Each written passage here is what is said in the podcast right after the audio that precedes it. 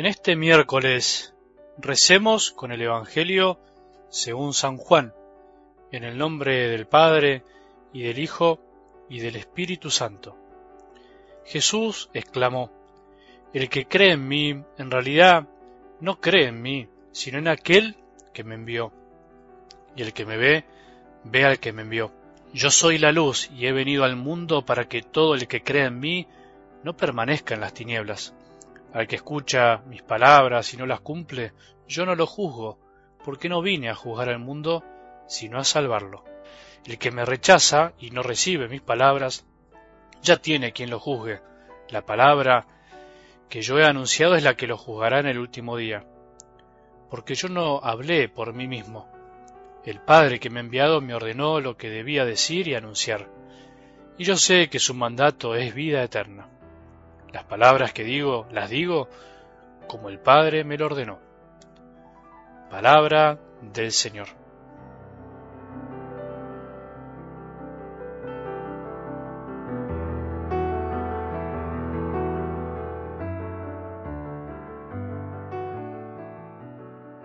Qué bien que nos hace creer, qué bien que nos hace confiar en algo que no vemos aunque parezca una contradicción lo que estoy diciendo, es un grito a este mundo que todo lo quiere comprobar, todo lo quiere tocar con sus manos, todo lo quiere ver.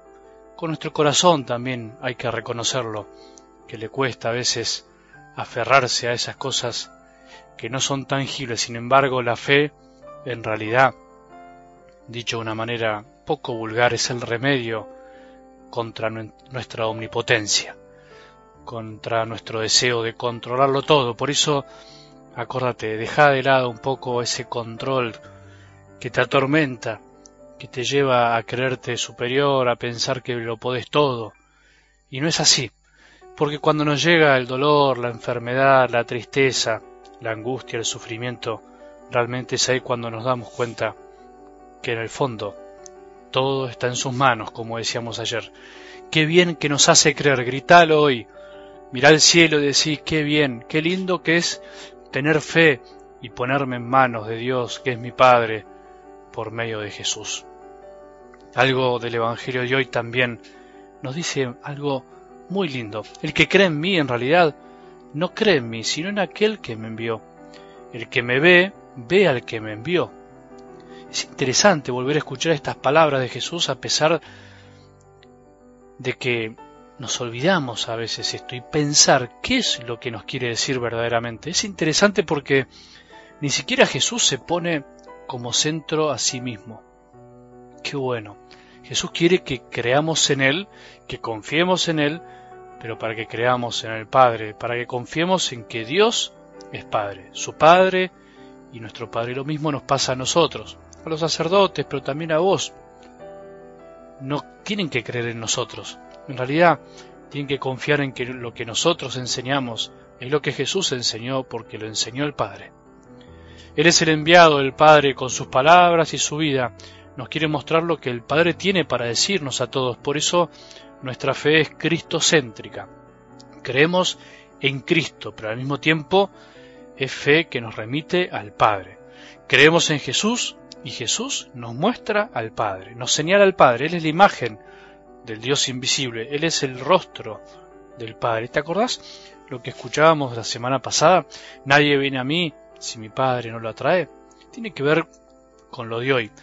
Y podríamos decirlo de otra manera, el Padre nos atrae a Jesús, pero en definitiva para atraernos a Él, para hacernos sus hijos, para que nos sintamos hijos, para que vivamos como hijos. Somos sus hijos dispersos, y Él envió a su Hijo al mundo para reunirnos como buen pastor.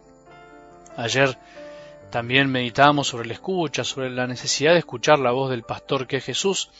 La clave en esta vida, decíamos, es ir aprendiendo a escuchar, a escuchar al pastor y a escuchar a los demás en donde también de alguna manera nos habla. El que no sabe escuchar no sabe amar porque no sabe detenerse, no sabe bajar un cambio para reflexionar, no sabe mirar a los ojos a los demás, no sabe dejar de hablar para dar tiempo no sabe lo que es esperar, no sabe lo que es olvidarse de sus caprichos por un momento, no sabe lo que es cargar con dolores ajenos, no sabe sufrir por el otro. El que no escucha no ama bien y solo ama en profundidad el que escucha mucho más de lo que pretende hablar. Escuchar a Jesús es escuchar al Padre, porque Él no habló por sí mismo, dice, y es lo que nos enseña a amar. Si tomáramos dimensión de que escuchar a Jesús, de que al escuchar a Jesús estamos escuchando al Padre, qué distinto sería, por ejemplo, nuestra relación con Él o nuestra manera de rezar. Muchas veces no sabemos rezar porque no sabemos escuchar, no sabemos detenernos y frenar un poco.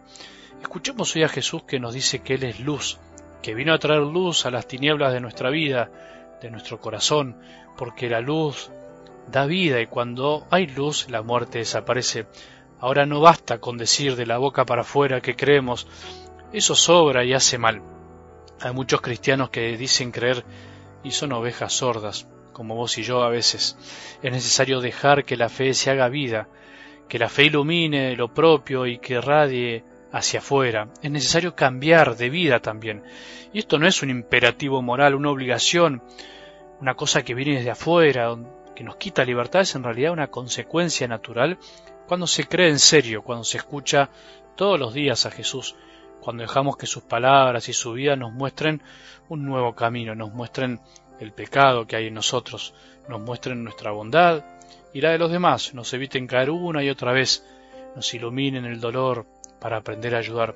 Si Cristo que es luz no está en nuestras vidas, si sus palabras no iluminan nuestro obrar y pensar, nada nos conmueve, nada nos saca de nuestra somnolencia, de ese andar anestesiados ante tanta oscuridad e injusticia.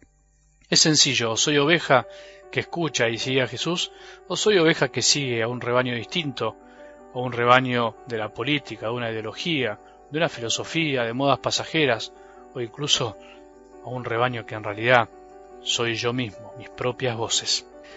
Que tengamos un buen día y que la bendición de Dios, que es Padre misericordioso, Hijo y Espíritu Santo, descienda sobre nuestros corazones y permanezca para siempre.